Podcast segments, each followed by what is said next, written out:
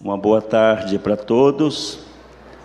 Eu me sinto um neo-palestrante porque, apesar da pregações, homilias nos dominicais, em oportunidades nas igrejas onde a gente pastoreia, aqui é uma plateia selecionada diante do que o nosso doutor Ítalo disse, do sacramento do matrimônio. O tema que me propuseram é, nesse quarto fórum, vocês poderão acompanhar alguns slides ali, e vamos discorrer de acordo com eles, é justamente a, a revolução cultural. Pois então, é um tema muito amplo. Nós vamos focar em dois tempos a revolução cultural histórica, adentrando aí alguns movimentos ideológicos como o marxismo, a politização de ideias, o modernismo, e depois a ação da igreja como a contra-revolução nisso aí, cultural, a revolução cultural na igreja, segundo tempo. E aproveitando muito o que foi apresentado pelo doutor Ítalo sobre a família, os valores morais, éticos, religiosos a serem vividos a partir desse sacramento, enriquecendo a nossa sociedade que tem na família a célula máter. Muito bem. Então, segundo slide, nós vemos ali o tema. Cadê meu secretário? Pode ver. A revolução cultural, já coloquei direto na igreja, nós vamos recordar aqueles nossos primeiros estudos de segundo grau, de faculdade, onde fomos alimentados por este movimento que durante a Segunda Guerra Mundial aflorou com muita ênfase, que era a ideologia marxista. E nós temos em Marx o iniciador de um pensamento da parte sociológico, não sociológico, mas o socialismo, mas que vai ser doada a paternidade para um famoso Antônio, Antônio Gramsci, que nós vamos ver. Então viram ali que está o senhor Marx numa posição muito elegante, tranquila, no seu trono, e uma figura que nós já conhecemos de Costa, por ser mostrando que é a ação da igreja, oferecendo aos seu, seus filhos uma clareza doutrinária que possa ir no esclarecer do que é para a nossa santificação e não para a nossa luta de classe e reação que possa destruir o que nós percebemos em nossos dias, os valores. Muito bem. Nessa introdução, eu quero saudar todos os membros da comunidade e principalmente cumprimentar o Benê pela iniciativa de 14 anos oferecer à sociedade e à nossa igreja esta comunidade que hoje está aqui muito bem representada e é bem sustentada pelos, pelas orações, pelos diretores espirituais e pela admiração da igreja. Temos hoje a figura de do Antônio Augusto, comprovando que há um aprovo da igreja há muito tempo que vocês vêm caminhando. A família nova, famílias novas, é um termo muito bonito, porque eu acredito que a cada dia que nós fazemos algo, é algo de novo. Né?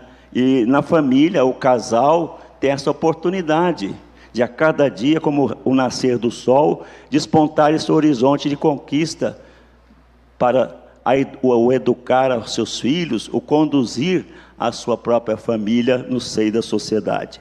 Depois eu fiquei também muito feliz quando a esta segunda parte, comunidade católica, famílias novas, do Imaculado Coração de Maria. Olha que coisa bonita. Aqui é a inspiração para o fundador.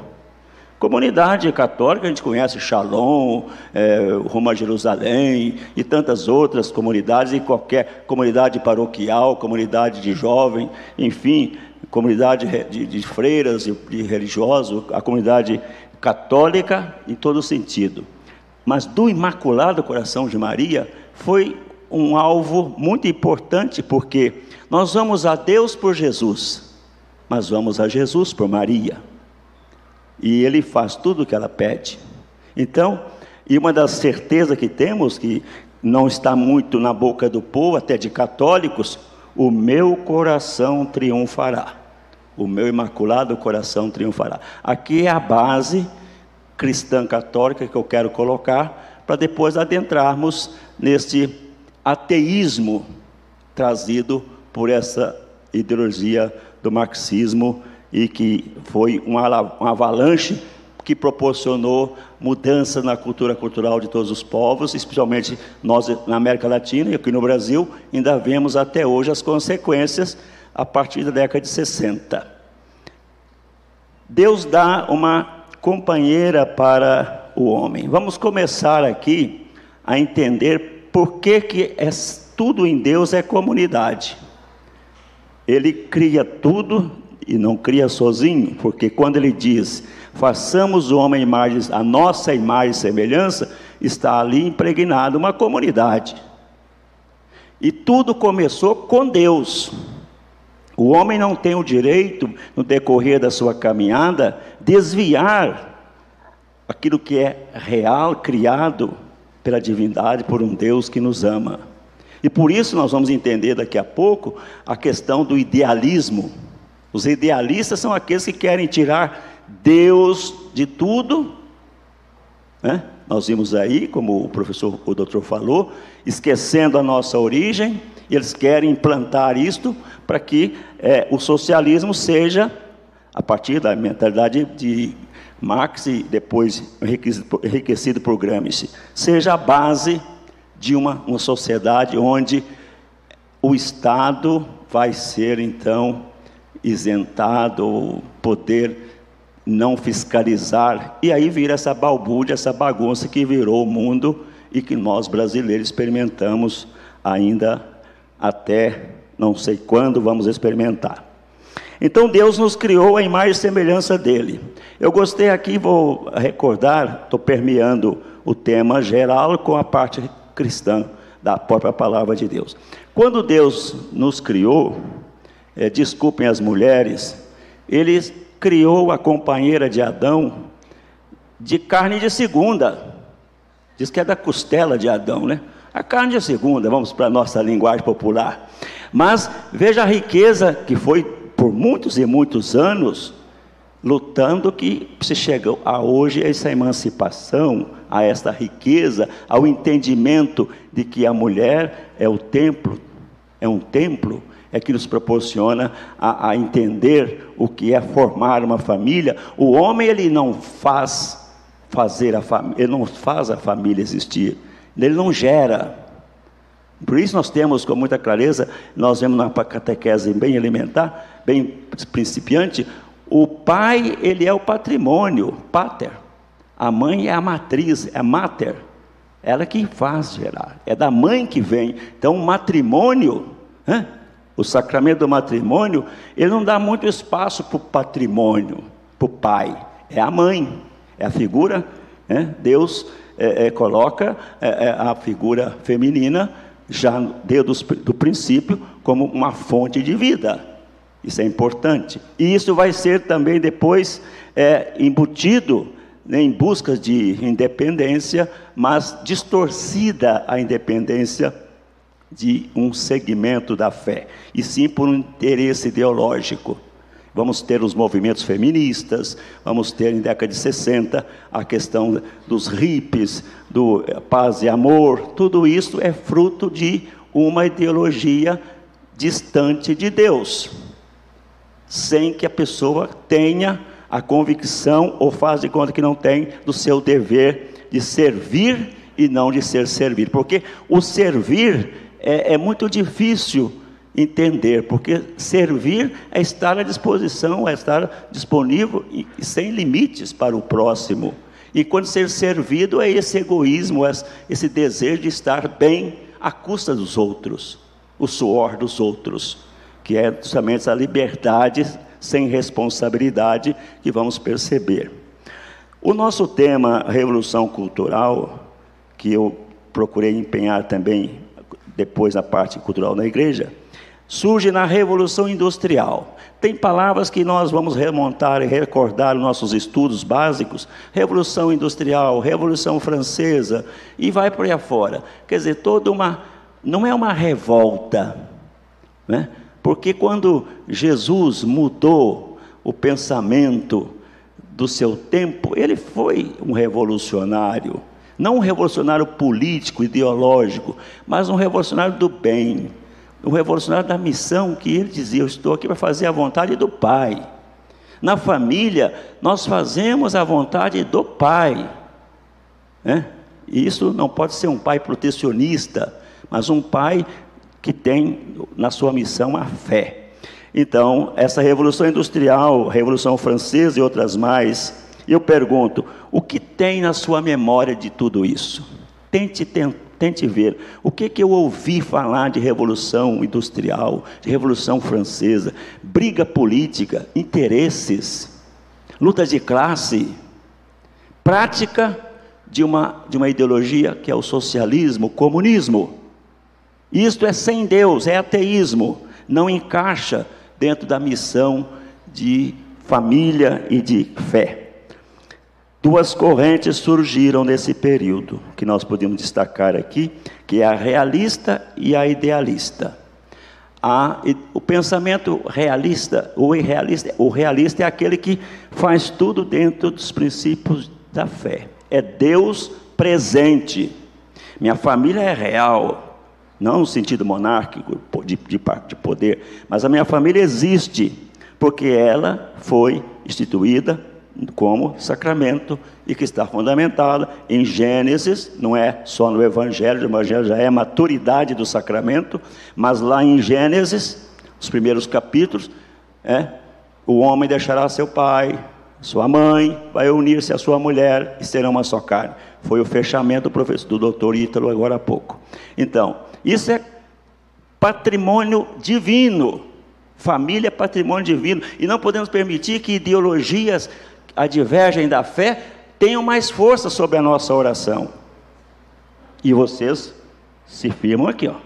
Esqueçamos aqui um pouquinho. A minha família está de mão dadas com o Imaculado Coração de Maria, que vai e está já triunfando. Isso é muito importante para sustentar o seu casamento. Nós temos então esse sentido do marxismo que na pessoa de Marx surge, ele viveu aí de 1818 até 1893, 83, aliás, quer dizer, nós estamos aí no, no, no segundo centenário do nascimento dessa figura, que buscou espalhar um ateísmo, ideias de que a liberdade, a luta de classe e, e, e, as suas teorias como interpretação econômica da história, a luta de classe conflitando entre os grupos, a teoria da evolução socialista, onde o socialismo é só um degrau para o comunismo. O pessoal, não estou falando em política, estou falando ainda do que, que levou, levou o ateísmo a se espalhar e a querer tirar Deus. Né? Vocês lembram aquele programa de televisão que tem aquela mão daquele gorila que afasta a pessoa que não está bem?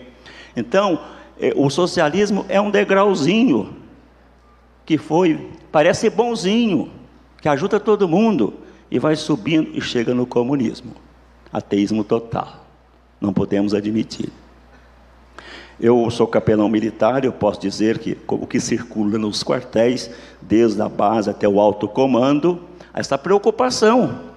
O pessoal pensa que o militar, ele é, não estou defendendo a bandeira, mas eu como capelão estou lá para ser um sinal de Deus no meio da tropa. A missão do capelão é ser um sinal de Deus no meio da tropa, porque o soldado é preparado para matar. Isso eu digo nas Forças Armadas. Ele não é preparado para dialogar, para bater papo, não. Ele é preparado para guerra quando a paz está em risco. Jesus não foi democrata. Me mostra uma passagem do Evangelho em que Jesus pede por favor a alguém: vá, faça Vai e diga aquele dono daquele salão que eu preciso dele para poder comer a paz com meus discípulos. Vai lá na praça, pega aquele burrinho que está lá que eu quero, preciso depois e devolve. Vem e segue-me.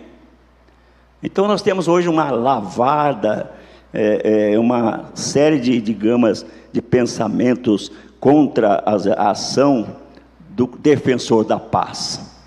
Ele está matando, é opressor. O, o doutor explicou bem o que é ser um ditador. Nós então temos essa preocupação. E nós, padres, lá dentro do quartel, nós nos preocupamos em apaziguar aqueles pitbulls que estão na corrente. É assim a comparação. Solte um pitbull que está na corrente há dois, três dias, quase sem comer e sem beber. O soldado preparado para a guerra é assim. A cada dia ele se prepara com cursos mais elevados, porque há uma preocupação não de pressionar, oprimir quem está no caminho certo, quem está na fé, mas aquele que quer destruir a moral, a ética, a religião de alguém. Então, é, vemos isto como uma missão, porque o que, que estava sendo pregado, apregoado, divulgado nesta, para formular uma nova concepção de história. O marxismo, o socialismo, mudar a história para o interesse de um grupo. Luta de classe. Invadir a terra do outro, invadir a casa do outro, bater no professor, agredir o pai, matar o pai, matar a mãe. Eu quero o meu terreno, o meu tesouro está aqui, eu quero defendê-lo. É o que nós estamos vendo pela mídia. A mídia só mostra isto. Esperemos que mude. Isto é o pensamento que advém desde Marx e de Gramsci nesse sentido de pregar uma ideologia que passe a ser uma interpretação econômica da história. A história deve ser pautada pelo lucro e que o homem é uma, um instrumento produtivo de lucro. É uma das, um dos seus pensamentos. Também a luta de classe, criar conflitos entre grupos, até dentro da família. Quantas famílias desarticuladas, impedidas de viver o bem, de viver o sacramento, pai que não abre mais a boca para falar o certo, porque o filho perdeu aquela educação básica e está agora sustentado por ideologias nos colégios, nas universidades, até escolas católicas, retirando os símbolos católicos, porque a lei determina, é um país laico, um país laico, mas não é um país sem religião, é um país que deixa livre a sua escolha de segmento. O laicismo é isto, ele existe para dar espaço a quem quer que seja, desde que vivam a fé. O princípio cristão também não é essas coisas radicais, fundamentalistas, mas tem que viver a fé em Jesus Cristo. Esta é a linha. Então, essa, essa luta de classe, ouvimos muito isso na década de 80, década de 90, né? alguns movimentos que eram alimentados em lutas de classe. Até hoje temos alguns ainda que nós achamos que é um, é um direito. Não é um direito invadir a propriedade privada, destruir o lar de alguém, trazer infelicidade. Jesus disse: ai daquele que é motivo de escândalo para os pequenos. Pequeno é todo aquele que é indefeso, que não tem como se defender. Eles acham que pequenos são só as criancinhas. Não, muito mais os adultos, o idoso, o pobre que não tem como se defender e buscar os seus direitos, vivendo e vivem muito os seus deveres, quantos são santos porque vivem o seu dever e não têm quase nenhum direito? A teoria da evolução socialista, que eu falava que é um degrau. Eu diria, o que, é um idealista nesse sentido aqui? Tirar Deus da realidade humana, ver uma existência de tudo sem Deus. É ateísmo. Essa flor linda aqui, ah, isso não tem. Ah, a natureza foi evoluindo, ela era desse jeito branquinha, com o sol, ela ficou assim rosa. Calma, esse evolucionismo aí, não podemos comungar com ele. E esses aí, pregoando até hoje, percorremos, vemos aí o quê? Com a caminhada. Identidade de gênero, né? É, é, um assunto. Ah, não podemos falar que dá processo. Que negócio é esse da processo? Quer dizer que tudo que é ruim dá processo porque está mostrando o bem? Não é possível. Então o mal ficou, virou para o lado do bem. Então, fruto dessas, dessa caminhada, identidade de gêneros, é, os preconceitos, o afastamento de Deus, a decadência da moral, da ética, dos valores de dignidade humana. Aqui nós temos perguntar a uma pessoa, um grande, não me lembro o nome do filósofo, eu não sou muito bom para guardar esses detalhes, guardo o fato. Qual é o caminho para se criar um ditador? Seja, criamos político. Cinco pontos, ele respondeu, dentro desta linha. Primeiro, enfraquecimento da educação. Tire tudo que é bom das escolas e você dominará essas mentes. Tira a moral e cívico, tira o SPB, a história tem que ser distorcida, religião nem pensar. Enfraquecimento da saúde. Quanto mais doente, mais cedo morre e menos trabalho para o Estado, menos despesa. O idoso, então, para quê? Não produz nada, para porque é a questão do Estado produtivo. Terceiro, enfraquecimento das Forças Armadas. Não é porque eu seja militar, não. Enfraquecimento das Forças Armadas. Um país onde as Forças Armadas é obsoleta, é sucateada, e nós estamos vivendo isso no Brasil. Se tivermos uma guerra, o nosso exército brasileiro, por mais preparado que esteja, nós não temos condições de enfrentar um dia de combate. Porque nós estamos com equipamento ainda obsoleto e às vezes até aviões que já estão sucateados lá fora são, foram comprados para cá, dinheiro do povo, para poder fazer média e divisas de economia internacional. Protecionismo, Bolsa Família, é, salário presidiário de, de prisão, é, bolsa isso, bolsa aquilo, eu compro você com bacatela. É como dar bala para criança. Os pedófilos fazem isto. Com porcaria, eles cometem o crime horroroso, hediondo que nós temos aí. É isso que está acontecendo no Brasil. É fruto desta ideologia. Cesta básica, aliás, cesta isso, cesta aquilo, vale isso, vale aquilo, entendeu? E um preso, ele recebe pouco mais de um salário mínimo e conforma a família muito mais. Eu vi agora uma entrevista há poucos dias na televisão, nunca vi. É uma coisa que o militar não consegue entender, por mais direito que o, ser, que o cidadão tenha. É, se, o senhor, o senhor Dom Antônio quiser dar uma entrevista, ele vai ter dificuldade de conseguir espaço. Mas um preso que matou, que sequestrou um pedófilo, dá entrevista, dizendo até: eu fiquei preso é, nove meses, quando eu voltei para casa, eu tinha na minha, na minha conta bancária oito mil reais. E você ganha oito mil reais livre, assim de graça? É o que está por aí. Protecionismo. Quinto ponto último. Liberdade sem responsabilidade. Faça tudo que você quiser. Bata no seu pai, não vá lá estudar, vai para a faculdade e fume sua, o seu baseado e mantenha a relação sexual no banheiro da escola, vá para a cantina, bota os pés em cima da mesa, bata no professor se ele te repreender, é uma esculhambação. E tem gente que acha que isso é um direito. Não, ele só poderia ter esse direito se ele tivesse vivendo os deveres. E quem conhece os deveres sabe que o direito está um pouco mais abaixo. Não são paralelos. Ah, porque eu obedeci os dez mandamentos, eu tenho que ir para o céu. Eu vou para o céu. Não. Ah, porque eu sou correto no meu casamento, eu posso ser é, salvo por uma, uma falha pequena ou uma pulada de cerca de uma vez por tentação, foi tentação. Não. O dever é de ir até o fim. Eu no sacerdócio, você no seu casamento. E é um direito de ser cobrado. Você tem direito a ser recompensado, mas o direito de ser exigido é superior à sua, recompensa. Então, esses valores que vimos aí que é importante, como criar uma ditadura que ela pode ser até na família, a pão-duragem, a sovina, o cara que regra o, a, a, educação, a saúde dos seus, ele está criando aí em si um, um próprio ditador.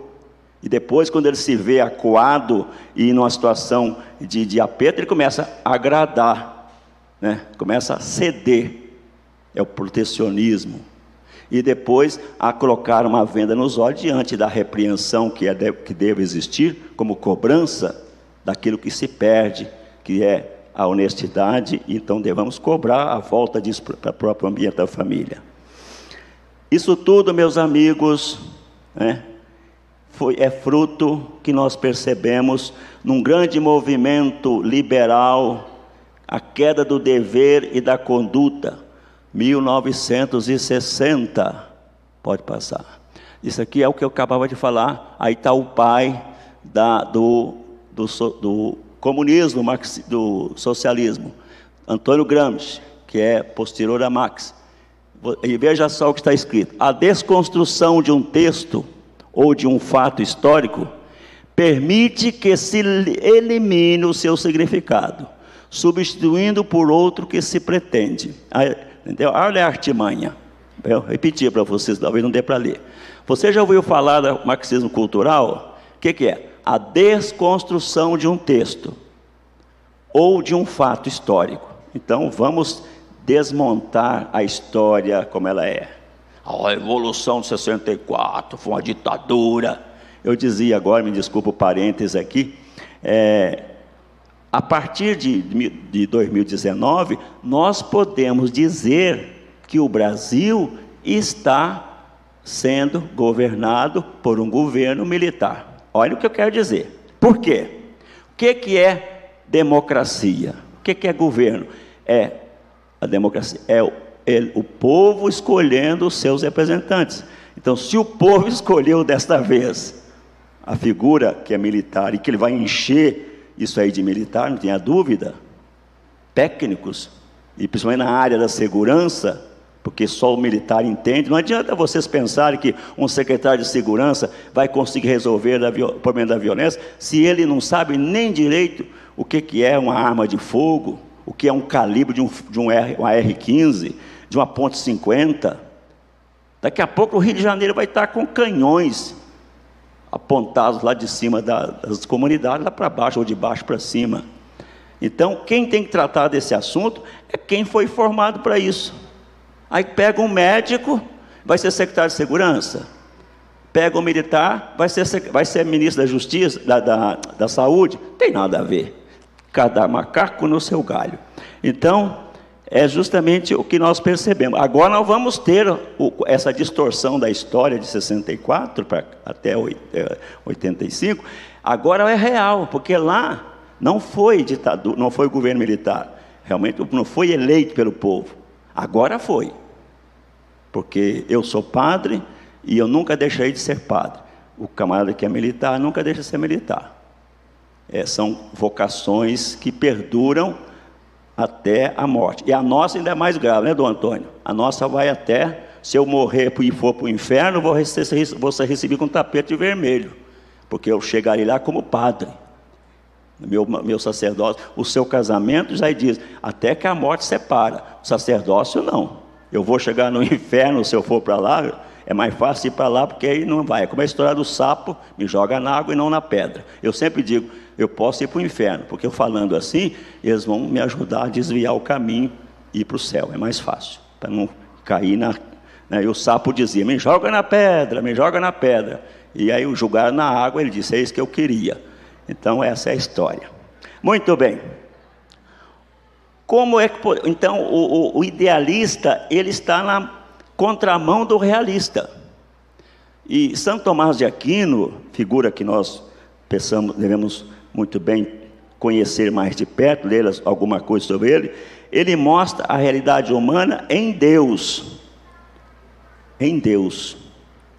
Um livro que está, em, está sendo agora bastante visto, A Moral Judaica Cristã, é bom vocês ler, procurar ver. Nesse livro, em suma, você vai encontrar tudo o que está acontecendo em nosso tempo. No tempo de Jesus também não foi diferente. Ele foi taxado de revolucionário, porque o seu reino não era desse mundo. Ele pregava um reino que não era aquele que o povo queria. Ele era um rei não político. E quantos hoje pregam esse reino, esse reino e não são entendidos? Tá? É aquilo que o professor falou, a doutora falou da santidade de muita gente. Voltemos então a esta linha do socialismo, que não é uma coisa nova.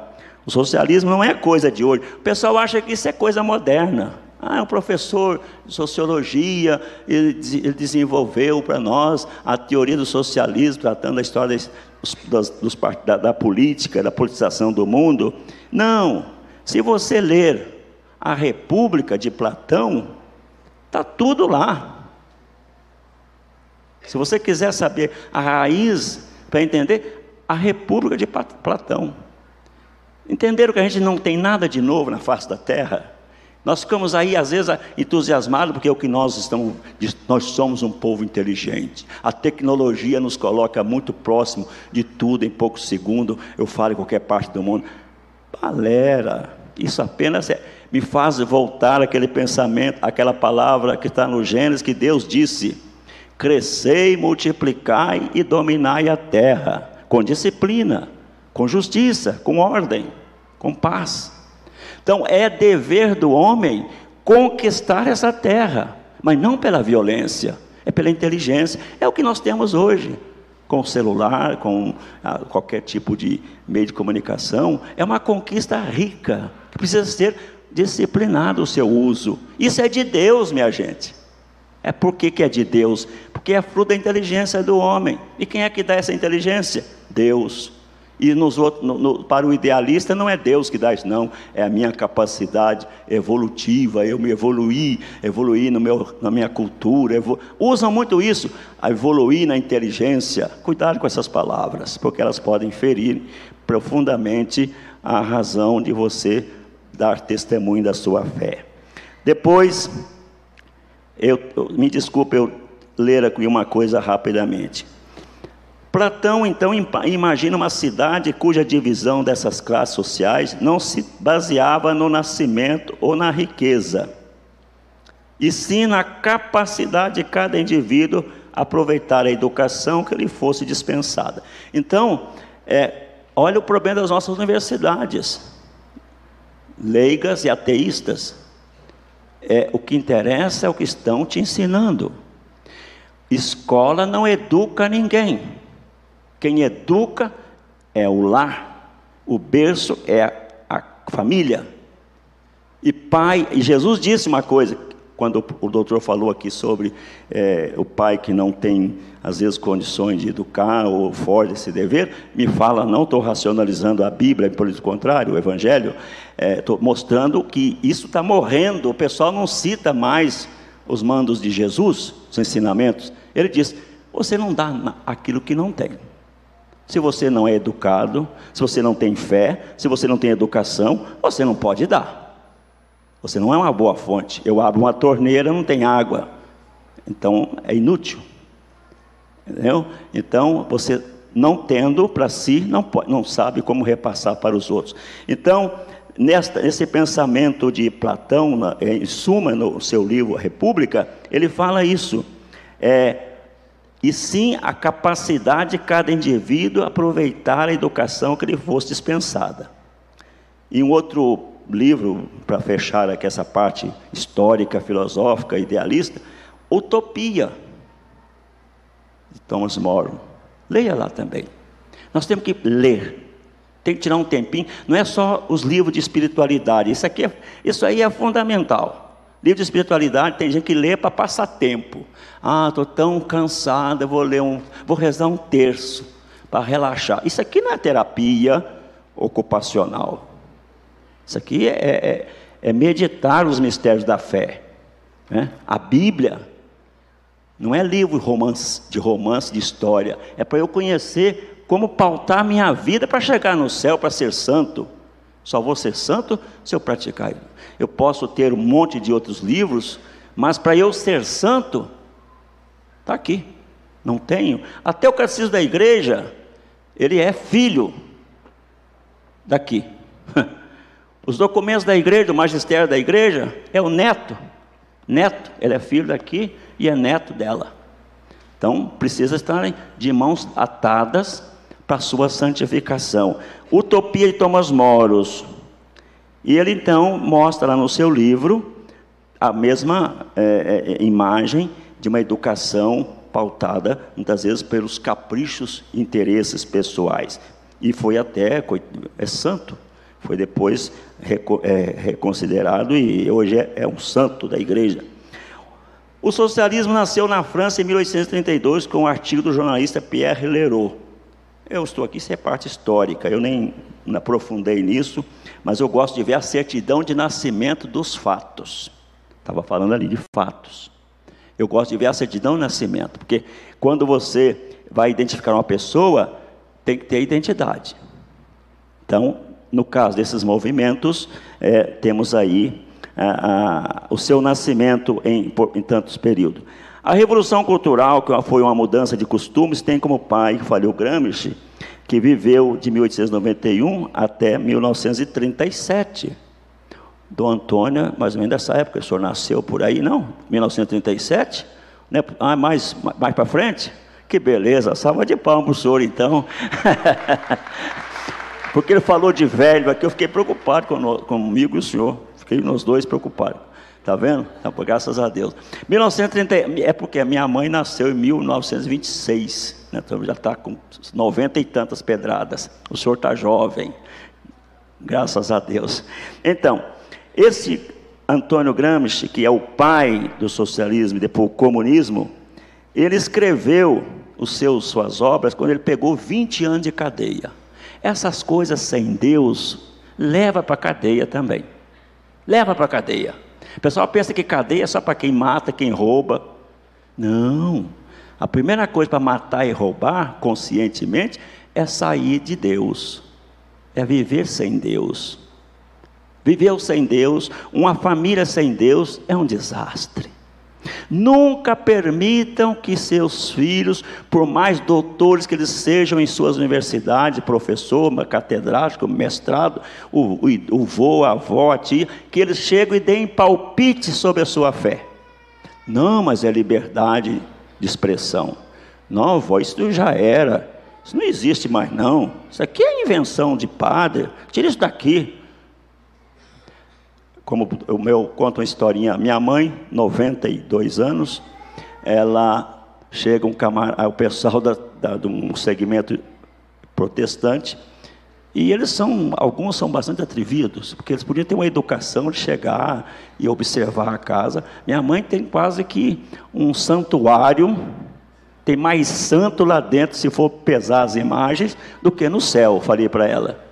Tem oratório nos quartos, na cozinha tem tudo, tem até o São, São Benedito lá para tomar café todo dia. E eles chegam e começam a falar mal das imagens para uma pessoa de não foi agora, ela tinha seus 85 anos. E principalmente, não sei por que birra que eles têm com Nossa Senhora. Eu não entendo. Eu, tenho, eu, eu coordeno oito sacerdotes, capelães e dois pastores. E eu digo para eles: não entendo. E eles, nem nós, padre, nem nós. Então eles são papagaio que continuam pregando o que eles não sabem por que, que há essa negatividade, Maria. E falaram, falaram, falaram. Ela virou e falou assim: Minha filha, foi muito bom vocês terem vindo aqui, mas aqui na, em Minas Gerais nós temos um ditado engraçado: não falar mal de ninguém. É muito feio. Ainda mais da mãe de Jesus. Não fale mal de Nossa Senhora.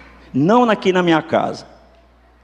Então é, é interessante, é uma tônica dos ateístas, eles se consideram ateus, agnósticos, sei lá o que, tirar os sinais da fé. E onde é que eles vão encontrar isso? No coração do católico. E tem católico que é frouxo, que entrega os pontos quebram as imagens, jogam tudo fora. E alguns são mais escrupulosos, eles embrulham aquilo ali e deixam lá na porta da igreja, assim, olhando para ninguém ver e deixa lá.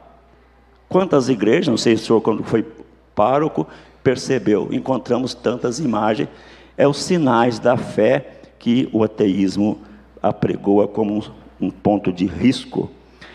Mudança de costumes. E esse homem, Antônio Gramsci, escreveu uma obra que precisa ser conhecida, chamada Cadernos do Cárcere. Por quê? Você não pode criticar, julgar, esses pensadores, esses ideologistas, sem conhecer o que eles falaram e escreveram. Não que você vá segui-los, adotá-los. Ele escreveu esta obra e que se espalhou para a formação da escola marxista ocidental, onde que o que ele mais apregoa, política, ideologia, cultura, tudo no ateísmo. Esse tripé, política, ideologia e cultura dentro da, do ateísmo. Portanto, meus irmãos, amigos, agora eu gostaria de passar outro, outro slide. Viram lá embaixo? Está escrito lá, embaixo. volte por favor. Você percebe que isso acontece no Brasil de hoje. Esse pensamento praticar foi que já levou, graças a Deus, eu não estou aqui desejando mal para ninguém, mas já levou uma meia dúzia para a cadeia. E vai levar muito mais. Porque não é possível que eu possa vencer apregoando o mal. O bem tem que vencer. Indiferente quem vai agora assumir. Mas o bem tem que vencer. Vai me dizer que uma pessoa rouba e ela está certa? Ela fez o bem? Não. Então, esta ideologia ateísta, sem Deus, nós conhecemos entre nós. E estamos vendo o resultado. Pode mudar, por favor. Lá está o marxismo cultural, é um resumo, está muito fininho, muito longe, mas é só para você entender.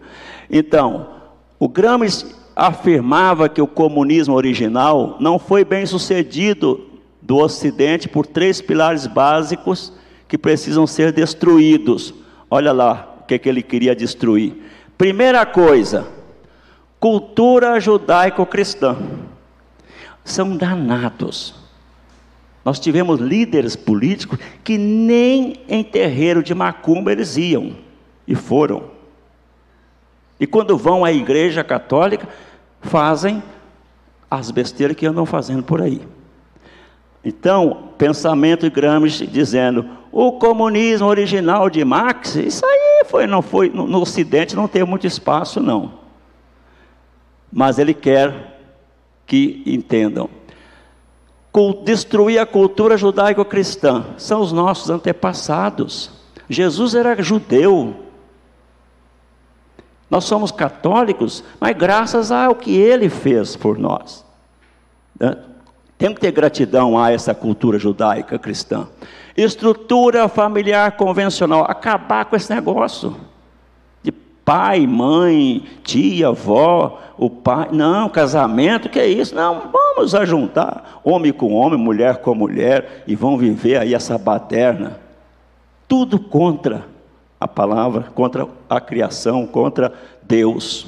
Estrutura familiar convencional, acabar com isso. O negócio é deixar correr frouxo. A substituição de técnicos nas empresas estatais por membros de partido. Infiltrar, né? infiltração. Colocar gente nossa lá dentro, para fazer a cabeça. E onde é hoje o campo mais fértil do comunismo? Nas nossas universidades. Não se iludam. Nas nossas universidades. Temos aqui jovens que estão no universitário, tenho certeza. Sejam instrumentos de conversão na sua sala de aula, no seu ambiente. Senão você vai para o inferno.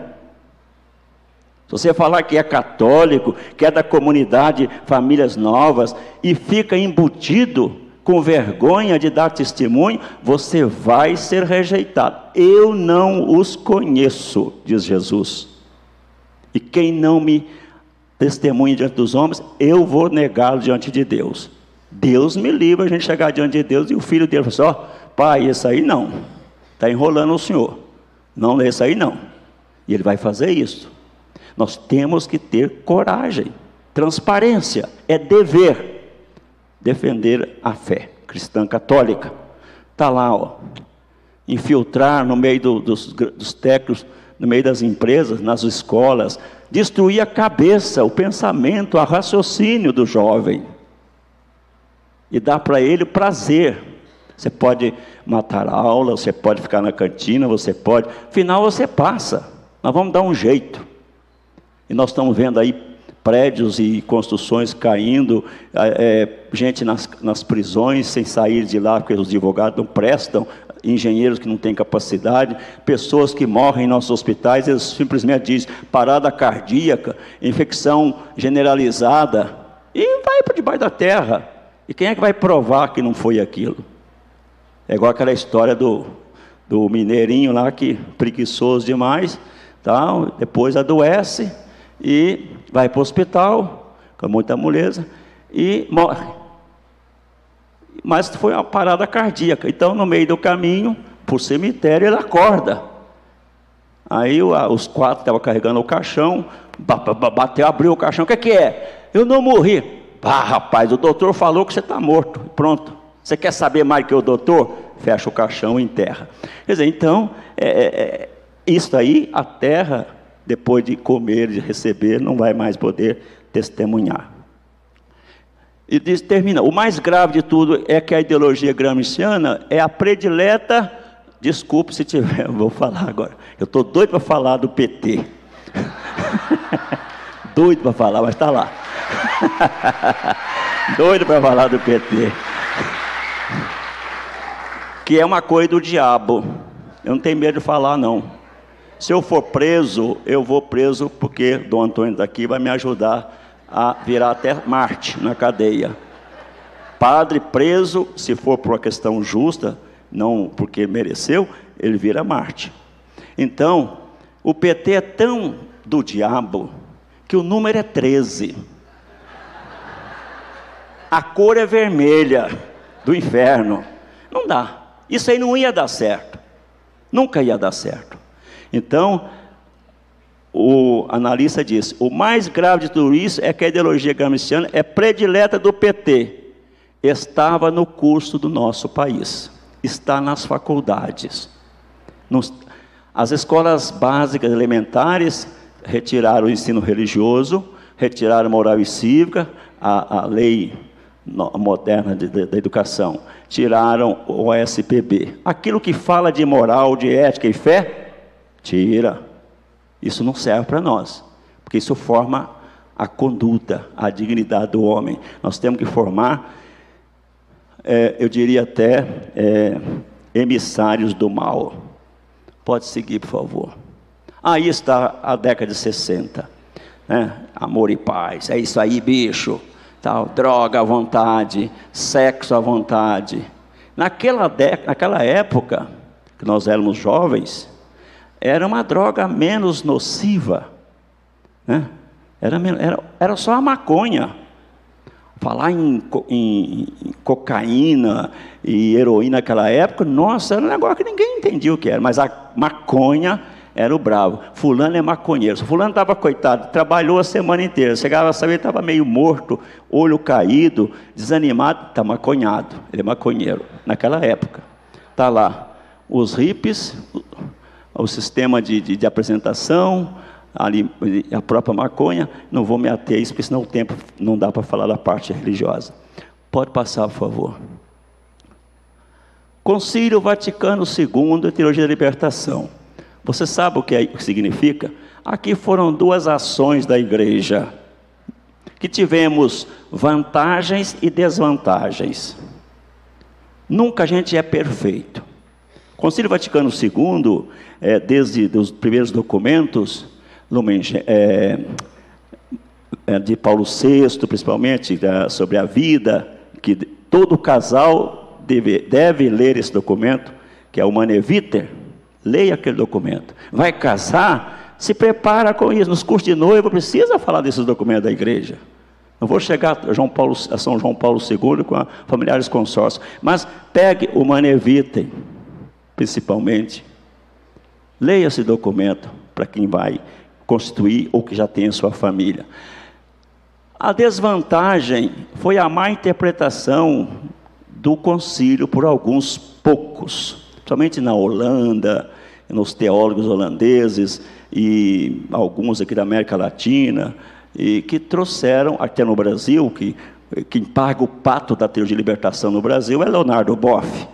Ele é a figura expoente que ninguém. E quando fala de muita abertura, é Dom Helder Câmara, esse pessoal que também tem o seu lado de santidade, mas é um caminho para você ser santo. Nós temos uma grande arma de defesa da família, dos direitos, de todas as classes, os documentos Vaticano II, sem polemizar. Tem muitos documentos, Popular Progresso, o Maneviter, é, ah, e outros mais aí, João Paulo de, São, de João, São João 23, né? De Magistra, e vai para aí afora. Depois chegamos os documentos de pastorais, de, de, de bíblicos, né? ah, de verbo, e vai para aí vocês entenderem. Tem que ler essas coisas, são os documentos do Vaticano II. E a teologia de libertação, ela veio e foi, a meu ver, ela foi distorcida por alguns. Eu me lembro quando eu, padre novo, assumi a minha primeira paróquia, a igreja não tinha, o templo não tinha imagens. Não tinha imagem. O povo ficava rezando assim por um lado. Aí eu perguntei, por que você ficou olhando para essa parede? Aqui tinha uma imagem de São José tão bonita. Passou por lá uma equipe, desculpe, eu não quero é, estigmatizar nem rotular, um grupo de sacerdotes de uma certa congregação que limpou tudo. Doou as imagens, mandou jogar no rio, sei lá, uma loucura. Como é difícil recuperar isto. É difícil. Né? É como perder um filho, perder um ente querido, para quem tem fé, quem tem devoção. Devoção límpida, correta, baseada no ensinamento bíblico. Então, uma das vantagens que essa teologia da libertação nos trouxe, é, eu diria para os senhores, é justamente a liberdade, né, a liberdade de se viver a sua fé, a integração ecumênica, o acolher o, o irmão, indiferente da sua crença, a enculturação bem orientada, também não podemos, mas a desvantagem está no exagero e no surgimento, aliás, no aumento do ateísmo, do agnosticismo. Vocês podem fazer uma enquete na sua escola, na sua família. Eu sou agnóstico. E tem uns que não sabem nem falar do Antônio. Nós fazemos o levantamento no começo do ano para os nossos soldados. Nós, capelães, temos um privilégio que pároco nenhum tem. Sabe qual é? De formar jovens para o mundo na fé. O exército, eu falo pelo exército, tem um serviço de assistência religiosa organizado com padres e pastores para ficar à disposição 24 horas da tropa. Qual é o pároco que tem nas suas mãos, todos os anos, 800, 2 mil jovens? O capelão militar tem. Então, num desses lances aí, um soldadinho escreveu lá: nome dele da, da pergunta, porque a gente tem que fazer o, o censo. Religião, diagnóstico. Aí eu peguei aquela folha, folha, ah, bom, diagnóstico, aí guardei. Aí mandei chamar o soldado. Pois não, coronel. Você meu filho, você se formou em qual faculdade de medicina? Não, senhor, não, eu estou fazendo segundo grau, estou fazendo o curso técnico. Ah, não. Mas você escreveu aqui, meu filho, que você é diagnóstico. Diagnóstico de quê? Você é um diagnóstico de carne e osso. Não, não, não o que, que eu queria? Não, você queria dizer agnóstico. Você nem sabe escrever o que você é. Então, aí você vê o que é a cabeça de alguns que consideram sábios. Então, a desvantagem, que eu diria, é o ateísmo acerrado e também algumas perdas de fiéis, como o Santo Padre Francisco está pedindo: sejamos presença no meio do povo. Padre de sacristia, de escritório, plaquinha. Eu desanimo quando eu chego na casa paroquial. O, lá está lá, tá certo, tem que ter horário de expediente. Mas o padre não atende depois da missa das 19 horas. O padre está na faculdade. Tudo bem, ele pode estar na faculdade, mas ele tem que ficar com seu celular atento. Se um paroquiano está morrendo, tem uma família desesperada, ele tem que ir lá atender. Isso aí não tem dói me dói, é dever. Não é direito de ficar fazer o que bem entende. Então, uma das desvantagens foi essa questão.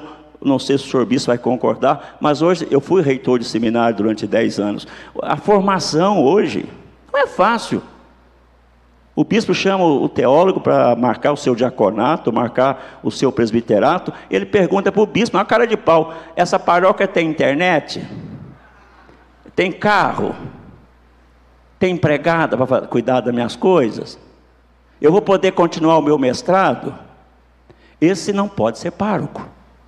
Ele tem que ir fazer o seu mestrado. Um bispo inteligente é um pai, sabe diferenciar as coisas. Você vai ser. Agora fica de olho, porque nós temos aqui em São Paulo, muita universidade, veio o padre Aquiles, veio da costa do Marfim, falou da África.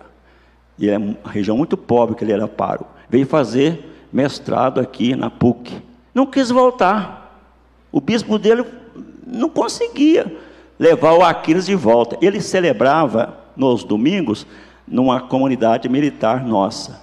E fizemos três despedidas do Aquiles. porque, é lógico, tinha suas razões, mas eu vou investir no meu padre, para depois eu ficar tendo dor de cabeça, ele não quer nem voltar, ele não quer dar retorno. E olha, senhor me perdoe, Dom Augusto, mas tem bispo frouxo, que tem medo de apertar. Isso não pode. Não pode. Porque será conivente com desastres. E temos aí, ontem mesmo eu recebi uma notícia que me doeu o coração. Um colega meu, sacerdo, é, que é sacerdócio, 68 anos, doente, abandonou o sacerdócio para casar. Casar com o quê? Com a enfermeira? Quer dizer, não pode. Foi fruto de um vazio desse sacerdote que é meu amigo, entendeu? Então, o prejuízo que nós tivemos na igreja com relação a essa caminhada da teologia de libertação, eu diria que é o laicismo, né? Esse voltar que ele tem a vantagem e desvantagem. A vantagem é uma igreja livre, não está atada a ninguém, e desvantagem é a perda de fiéis que nós estamos reconquistando. A preocupação em esquecer a tradição e viver exageradamente o novo. Outra coisa, modernismo.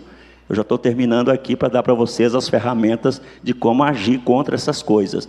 Então, o modernismo tem que ter cuidado com qualquer pensamento ideológico. Ele tem que ter uma disciplina para o bem. A, arte moderna, temos aí grandes pintores que é, nos mostram a riqueza da nossa cultura obras de arte importantíssimas, isso está dentro do campo moderno. A, a igreja, interessante, nós ainda vivemos ainda a admiração da arte sacra, que é da Idade Média, Idade Moderna. Hoje quase não se produz arte. Agora temos aí o Santuário de Aparecida, que é um, um cenário belíssimo de arte moderna, de, do, do do Pastres, que morreu recentemente. Mas tem gente que critica. Aquilo é fruto do nosso tempo. E é sério. Ah, mas distrai muito. Se não tem nada, você fica perdido porque não tem o que ver. Se tem muito, eu me distraio. Então está difícil. Está difícil. Então o modernismo veio para ajudar desde que nós saibamos disciplinar missas adaptadas, é um problema. O povo de Deus, ao casar, ao batizar, ao celebrar a sua caminhada, eles querem serem respeitados na sua dignidade de fé. Eu tinha um, tenho um colega que é, vai celebrar a missa, ele já tem o seu kit de acordo com a comunidade. Ele diz que é porque eles são pobres. Então o cálice é um coité de coco. Não, eles são pobres, eu vou chegar com cálice dourado. Gente, você eleva o espírito. Não estou dizendo que o material seja mais importante, absoluto, mas a dignidade do que eu estou celebrando. Né? A dignidade que eu estou celebrando. Essa garrafa com água para colocar água, ela foi planejada. Ela tem que atrair a atenção do consumidor. Ele olha, nossa, essa água é gostosa vai por causa do recipiente, às vezes a água nem presta, está cheia de está até contaminada. Então, é, esses copos aqui, parecendo mais da, da, da, Inglaterra, tudo de cristal parece, é agradável tomar uma. Imagina eu tomar água num copinho de que veio de, de, de papel, ou então de é, é, geleia, mocotó, que coisinha. Não é a mesma coisa. Olha que copo bonito que eles colocaram aqui. Isso agrada. Então, celebrar dignamente, fazer um casamento com intimidade com o casal, conhecer, visitar esse casal. Eu tenho hoje Irisa quando a avó, a mãe da noiva me liga. Padre, no, no militar é muito comum. Padre, a minha filha não tem tempo, que ela está fazendo faculdade, o noivo dela está lá no sul, que ele é militar, ela está lá não sei aonde. Eu posso ir marcar o casamento dela? Não. Não. A sua vez já passou. Não. Porque isso é sério. Casamento é coisa séria. Então, missas adaptadas. Cuidado com isto. Padre pulando o altar, pulando na hora de fazer casamento, cantando é romântico, isso aqui não é uma cena de teatro, não é uma, uma teatralização, não é uma coreografia. Isso aqui é sacramento, é coisa divina. Isso é arma para derrubar o modernismo, para derrubar essa influência negativa. Está por aí. O outro final, conclusão. Aqui a antirrevolucionária dos cristãos, a ação antirrevolucionária eu diria para os senhores: primeira ação revolucionária, Bíblia Sagrada. Casal que não reza junto, que não medita a palavra de Deus, não vai longe. E se for longe, vai longe demais, um por um lado, outro por outro. Primeira arma. Segunda arma importante, catecismo da igreja. Será que você já leu esse catecismo da igreja? tem na sua casa, pelo menos na sua estante? O que, que a igreja interpreta da fé para passar para você? É a segunda arma. Estão falando tanto em arma, armamento, desarmamento. Então se armem. Terceira arma fundamental também, o documento do Vaticano II, os magistérios da igreja. Aqui é a base, mas tem os documentos atuais. A cada assembleia dos bispos sai um documento nos orientando. A gente lê isto, eu, desculpe que esse tal de si, o si é interessante, o si resolve tudo. Se eu fosse bispo, eu ia fazer como o meu bispo, Dom Geraldo Ávila. Ele era o seguinte, ele ia visitar o padre, o capelão militar, ele chegava, uma vez passava aí uns seis, oito meses, ele chegava na casa paroquial, eu trabalhei com ele dez anos e aprendi isso.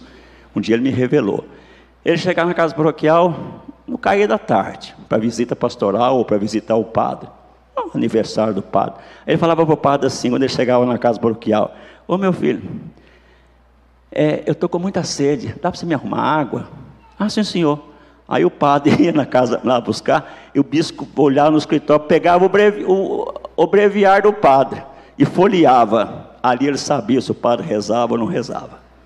O breviário era da segunda semana, ele estava quando o tempo era o segundo volume, estava com o primeiro, na terceira semana, ali o meu bispo, o nosso bispo sabia se aquele padre rezava ou não rezava. Gente, outra arma para a gente atacar esse negócio, sem discussão, sem polemizar, o terço.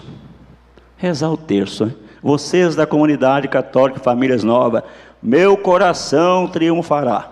Nossa Senhora de Fátima. Terço. Tá? Se não rezá-lo, né, é um fracasso também. Porque o terço, ah, padre, eu começo a rezar o terço e durmo. Ótimo. Não que seja sonífero, mas é bom. Lá em casa, eu era, tinha nove anos, minha mãe dizia que começava a rezar o terço, tinha que ir até o fim porque ela falava que quando a gente começava a rezar, Nossa Senhora ajoelhava na nossa frente. E se você parasse, ela ficava lá até outro dia, você fosse continuar o terço. Isso é a mentalidade para poder a gente, para os meninos sumirem, não deixarem de rezar o terço. Meu filho, começou a rezar o terço, a Nossa Senhora, ó, fica na sua frente. Se você parar e dormir, ela fica lá de joelho, coitado, o joelho vai doer muito.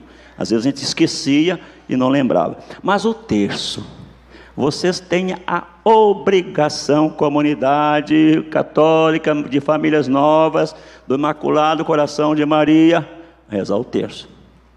Tá certo? Bonito quando o casal reza juntos. Vai intercalando. Ó, eu vou rezar o primeiro mistério, você reza o segundo. Né? E rezar juntos. Então, meus irmãos, desculpe se eu não fui muito objetivo e claro, mas vocês me deram um tema é, político para que eu pudesse combatê-lo com a fé. E eu combato com o que Jesus nos ensina, né? que o meu rei não é deste mundo. Se fosse deste mundo, os meus me defenderiam. E vocês estão no mundo sem ser do mundo. Guardem bem isto. Estejamos no mundo, como foi falar para o doutor Ita, um dia vamos ter que sair daqui. E que não saiamos daqui como esse idoso que morreu sem dizer não, não, não. Louvado seja nosso Senhor Jesus Cristo.